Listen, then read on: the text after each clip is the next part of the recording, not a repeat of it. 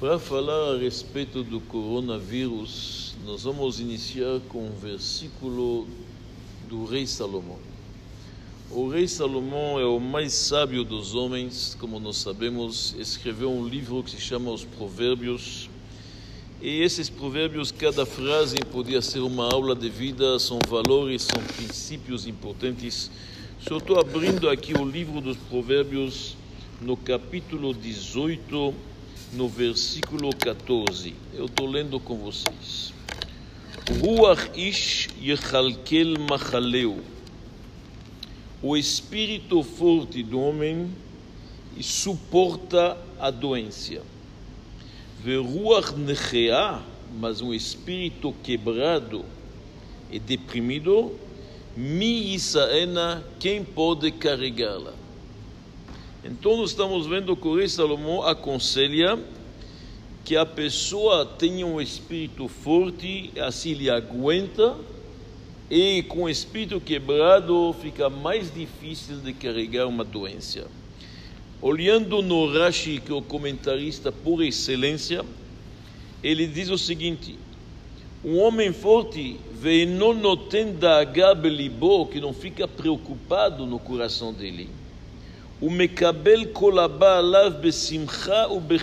Ele recebe as coisas com alegria, este tem mais facilidade de carregar as coisas.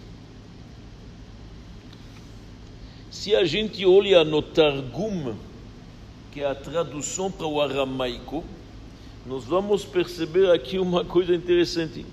O que, que ele diz? Que o espírito do homem yechalkel machaleu, pode suportar a doença. Olha aquele como que ele traduz em aramaico, tesubar koranei. Corona. Ele traduz a doença como corona.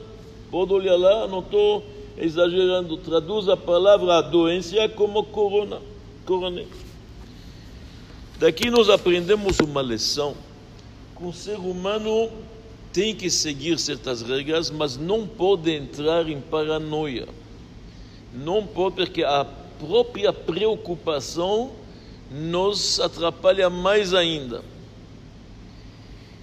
Mais ou menos 200 anos atrás, no ano 1831, teve na Europa uma epidemia de cólera. Foi depois que os poloneses fizeram uma revolta contra os russos e foi afetada a Polônia com uma pandemia praticamente de cólera. Foi complicado. O grão rabino da cidade de Poznan, na Polônia, era um homem chamado Rabbi Akiva Eiger, grande autoridade. Este homem emitiu um edital com várias regras a seguir para a comunidade judaica. Nas regras, muitas coisas parecidas com hoje em dia. Regras de higiene, lavar as mãos, cuidar com a roupa, distâncias entre as pessoas, minyanim pequenos, não se aglomerar, várias coisas interessantes. E toda a comunidade judaica, obviamente, seguiu as palavras desta grande autoridade. No final, a cólera foi superada e o próprio imperador agradeceu pessoalmente o Rabino Akiva Iger pelo que, que ele fez na contribuição da comunidade judaica com isso.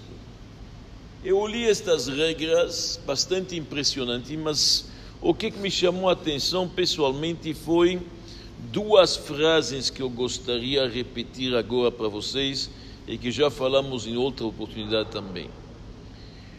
Uma frase ele diz o seguinte: Haover al divrei harofim chote lelokim meod. O homem que desobedece os médicos está pecando contra Deus, gravemente. Quer dizer, a primeira regra tem que escutar os médicos. A Torá nos obriga a escutar autoridades medicais ou as autoridades do país que se consultaram com autoridades medicais. Isto é uma regra. Se alguém está doente em Yom Kippur e precisa comer no dia do jejum, quem vai decidir isto não é um rabino. Primeiro tem que ouvir a opinião do médico. E de acordo com isto que a lei vai, vai falar sua opinião.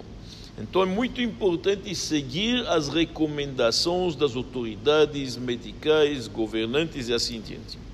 A segunda frase que lhes escreveu: Lo lidog klal ulachrik kol atzvut. Um judeu não deve se preocupar e retirar qualquer aflição e tristeza.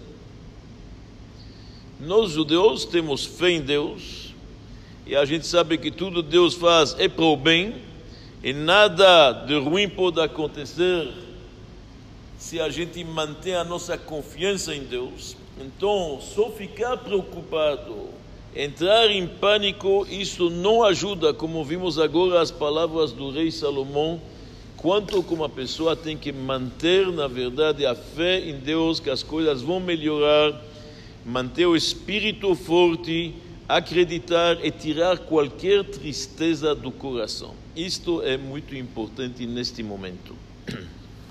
Do outro lado, a gente poderia perguntar por que, que acontece uma coisa dessa. Afinal, a gente está vendo aqui um mundo, o mapa mundo está mudando todo dia.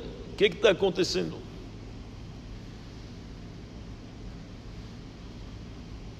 Ninguém poderia explicar isso tão facilmente por que Deus está fazendo isso. Nós não temos a pretensão também de saber isso, mas a gente vê que Deus está mostrando claramente que Ele é que manda por aqui.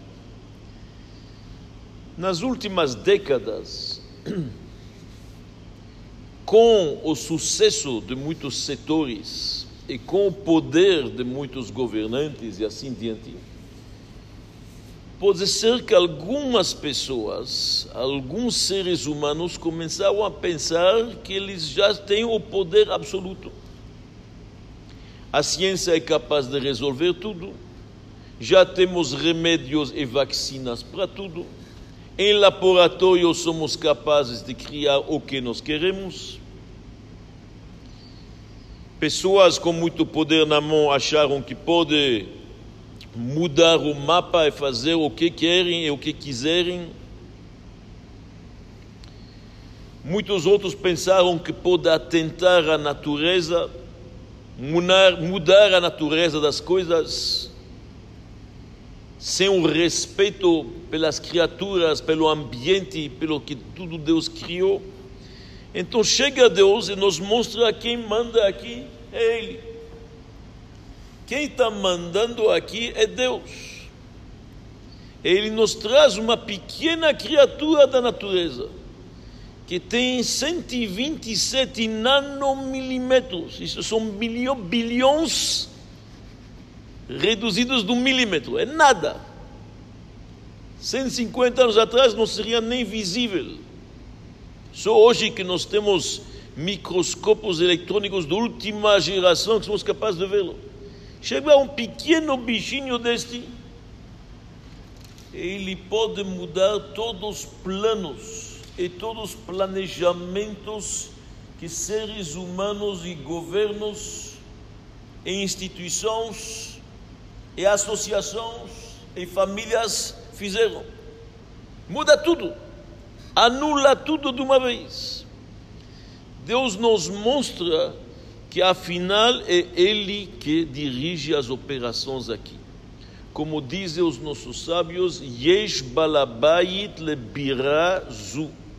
Existe um dono para esta capital, para este globo, para este universo.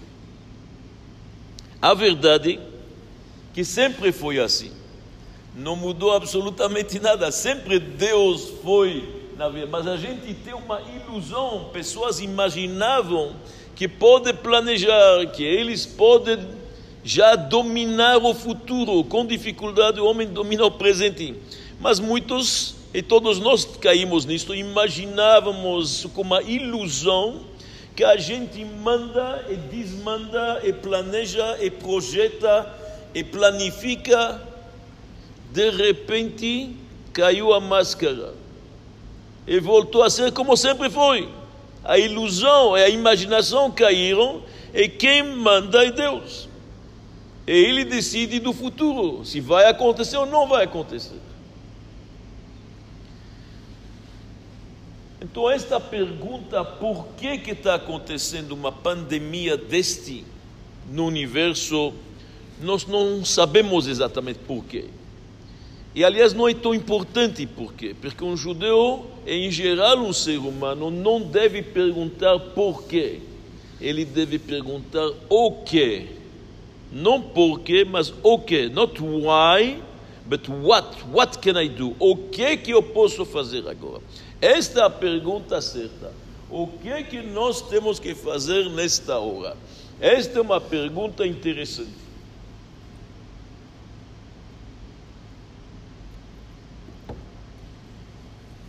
Maimônides, o grande legislador e médico dos sultãos, o grande filósofo, autor do Guia dos Perplexos, as obras dele foram estudadas em todas as universidades medievais.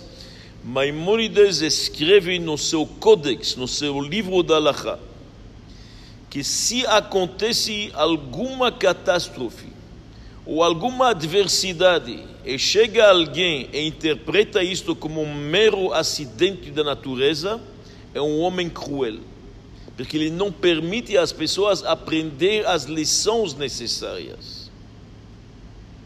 Tudo o que acontece no mundo é por divina providência. Então tem alguma lição que o ser humano pode aprender. Como diz o Baal Shem Tov, de tudo que a gente vê e escuta, algum ensinamento posso tirar. Então, o que, que devem fazer os seres humanos numa hora como esta e quais são as lições importantes que a gente pode aprender? A primeira lição que é extraordinária e que estamos vendo é a solidariedade humana voltaram as pessoas a se ajudar, a pensar no próximo, o que, que posso fazer, eu tenho que ser cuidadoso para não infectar o outro, como podemos manter a imunidade, como cuidamos, na verdade, os mais idosos, o que, é que posso me cuidar para não afetar ninguém ao meu redor. Existe uma solidariedade extraordinária que está se revelando nesta hora, uma solidariedade muito profunda. De repente estamos vendo que o homem não é solitário, mas ele é solidário. E isto é muito importante. O homem não está sozinho.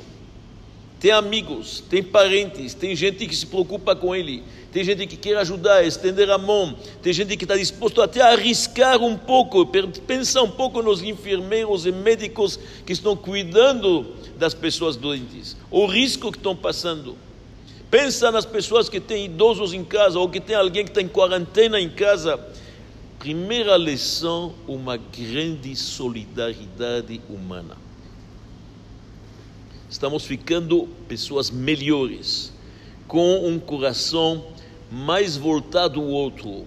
Estamos saindo do egoísmo para o altruísmo estamos menos egocentrados, estamos pensando um pouco mais na sociedade, no bem-estar dos nossos próximos parentes, cidadãos e assim diante. Extraordinário. A segunda lição. Deus está nos dando um tempo de reflexão. De repente, muita gente vai parar de trabalhar, parar de ir às suas atividades. Muitos jovens estão em casa, muita gente vai se encontrar em casa para muito tempo, eventualmente. É uma volta para a família, é uma volta para uma introspecção. Muitas vezes a vida na cidade não permite a gente de ter os conceitos corretos. A gente corre, trabalha duro, muitas vezes atrás do vil metal, tentando fechar as contas, pagar as despesas e não permite a gente de também alimentar a alma. O ser humano não é feito apenas de corpo, ele é feito de alma também. Então existe dentro do ser humano alma e corpo. E a gente precisa alimentar os dois. Quem sabe, talvez, alimentamos demais o corpo e não demos a atenção à alma. O que, significa dar atenção à alma? O alimento da alma são bondades, boas ações, se intelectualizar, se espiritualizar, pensar em Deus, uma música erudita, uma coisa um pouco mais elevada, mais abstrata que apenas o mundo físico e material. E agora, através desta situação que estamos passando, no mundo inteiro, as pessoas estão dando uma volta para suas famílias, volta para si mesmo, se conhecendo mais a si mesmo, analisando um pouco sua alma. O que, que eu posso fazer? Me aproximar mais de Deus, mais do próximo. A pessoa tem um tempo para uma leitura, para um estudo, para se aprofundar, para aprender a Torá, para fazer mais mitzvot e boas ações. Então a segunda lição é a pessoa pode se intelectualizar, voltar a pensar um pouco no alimento da alma. E a terceira que vai junto, a família. Quantos de nós não um pouco deixaram a família do lado? Pouco tempo, marido e mulher para conversar, para uma boa comunicação. Quantas vezes que os filhos comem na mesa de seus pais? Muito pouco. Alguns no final de semana e ainda, se não viaja para a praia, para a casa de campo. Famílias que não se encontram. Agora nós temos uma oportunidade que está nos sendo dada para reatar e reforçar os laços familiares. Nós podemos dar mais tempo para as pessoas. Claro, alguns têm que se cuidar mais dentro dos cuidados que a lei permite, mas as pessoas estão em casa. E a casa é o ambiente familiar. Ele é importante. A pessoa está junto com seus próximos há mais conversa, troca de ideias, mais carinho, mais tempo, mais energia junto. Isto são coisas positivas que têm que ser aproveitadas neste momento.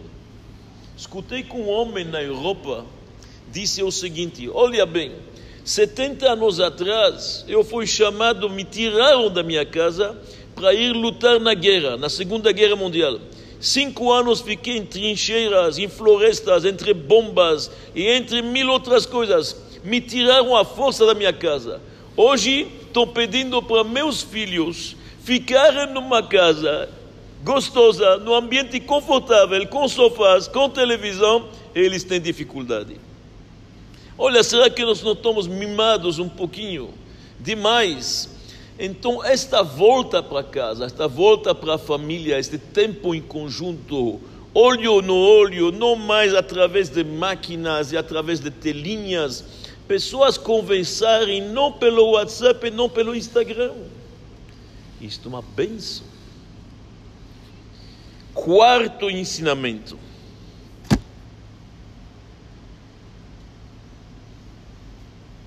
Nós estamos aqui aprendendo uma lição importante.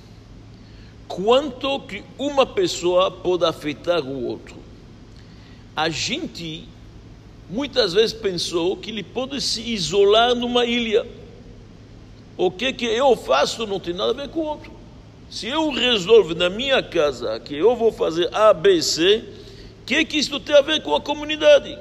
Que, que está a ver com outro? Minha vida é particular, é privativo. Por favor, não invade minha privacidade. De repente, estamos aprendendo que não tem ilhas isoladas. Cada um, de perto ou de longe, pode afetar o globo inteiro. Numa cidade na China pode começar algo que vai para Singapura, vai para a Itália, da Itália volta para os Estados Unidos e de repente está no Brasil. Não existe estar sozinhos. Nós fazemos parte de um grande organismo, assim como o corpo humano. Se alguém tem uma dor na perna, o médico receita colocar algo na boca, um pequeno remédio para aliviar a dor, um analgésico, pode perguntar, mas o que está a boca a ver com a perna? Mas tem sistemas sanguíneos, linfáticos, nervosos que ligam e interligam todos esses órgãos. assim também todos os seres humanos estão interligados. Por serem todos eles criaturas de Deus, como a faísca divina, todos são interligados. E tudo que cada um faz afeta o outro, para o bem ou para o mal. Então aqui temos uma lição importante: ninguém pode falar, eu, é minha vida particular, não existe. É como se alguém está dentro de um cruzeiro no mar, está num navio de luxo e na cabine dele ele resolve que ele vai fazer um furo, um buraco. Chegam e falam: O que está falando? Estou ouvindo um barulho, alguém está furando. É minha cabine, eu paguei. É tua cabine, você pagou, é teu lugar, mas se você faz um buraco aqui no casco, todo mundo vai para água baixa. Porque estamos todos no mesmo navio. A mesma coisa, o mundo inteiro está numa nave. E todos têm que se respeitar e cuidar tanto do ambiente, da ecologia, da natureza, das regras que Deus colocou. Isto não se mexe. Tem que se cuidar, se respeitar e saber que estamos afetando um ao outro. Quinto ensinamento: se coisas negativas podem afetar tanto, imagina um vírus pequeno, pode derrubar quase que países, e indústria, e bolsas, e economia, e finanças, e fechar escolas, e faculdades, e yeshivot, e tudo isso Imagina quanto com uma boa ação pode ter efeito. Nossos sábios nos dizem Gedolá midatová mibidat pur anut. A mão direita e as bondades de Deus são muito mais fortes que qualquer tipo de castigo Deus nos livre. Então, se para coisas negativas o efeito boomerang o efeito ping-pong se alastra, a bola de neve vai aumentando rapidamente. Imagina se alguém fez uma boa ação. Imagina se alguém resolveu visitar, na verdade, uma viúva para dar um pouco de amparo para ela. Se alguém resolveu fazer uma boa ação e atravessar alguém na rua, ajudá-lo. Ou colocar o filhinho todo dia de manhã. Ou não mais ingerir uma comida não kasher.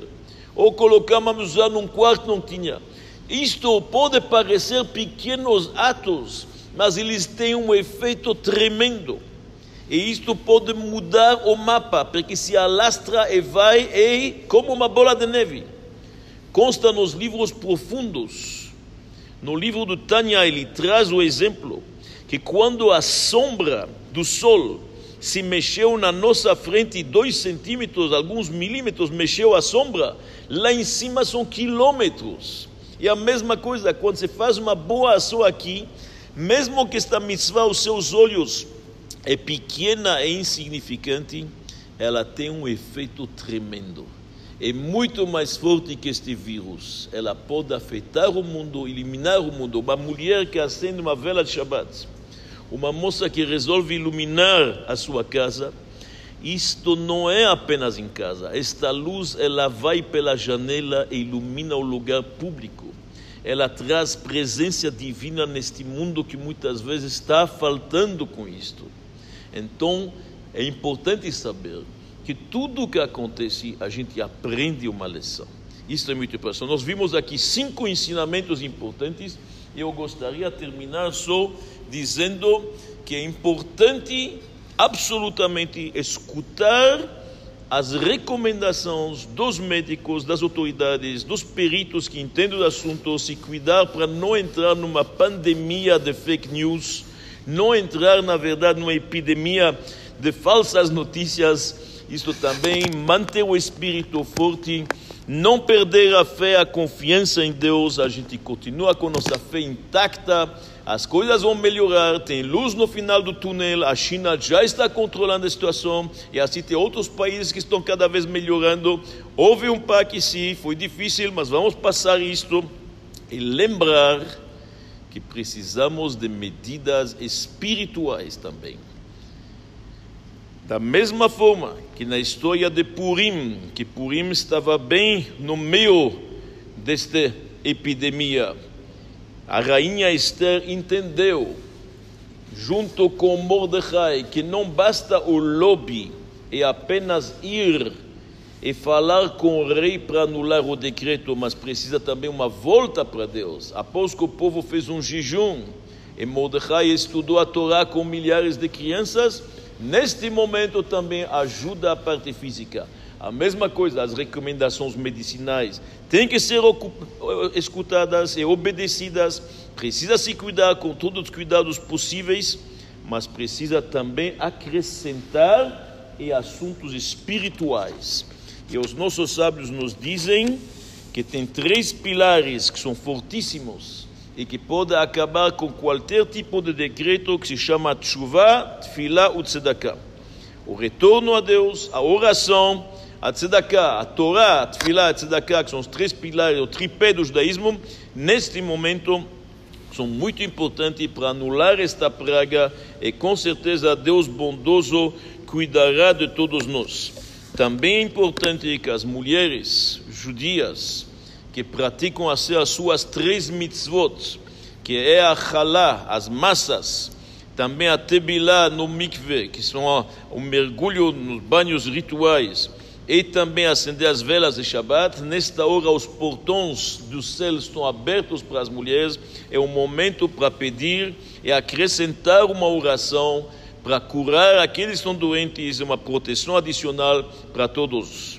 Também é bom lembrar que consta nos livros que é importante estar firme na reza com mais kavaná, rezar com intenção, que palavra por palavra, aqueles que estão na sinagoga responder o Kadish, que está escrito que aquele que responde o Kadish, o Amém Yeshmerabá, com voz alta, ele também pode quebrar vários decretos e também a reza do Ketoret, que é uma pronunciação de como se fazia o incenso. Isto se estuda profundamente, se lê e se recita nas sinagogas. Também é conhecido que em tempos de epidemia tem um efeito muito importante. Então pedimos a todos que se reforçam fisicamente, espiritualmente e logo, logo cumprirá-se as palavras do versículo que Deus promete que eu banirei a doença de ti ninguém mais será doente, todos terão saúde forte e todos com espírito forte vamos poder aguentar esses momentos até logo, logo ver a libertação, a redenção e boas notícias para todos. Amém.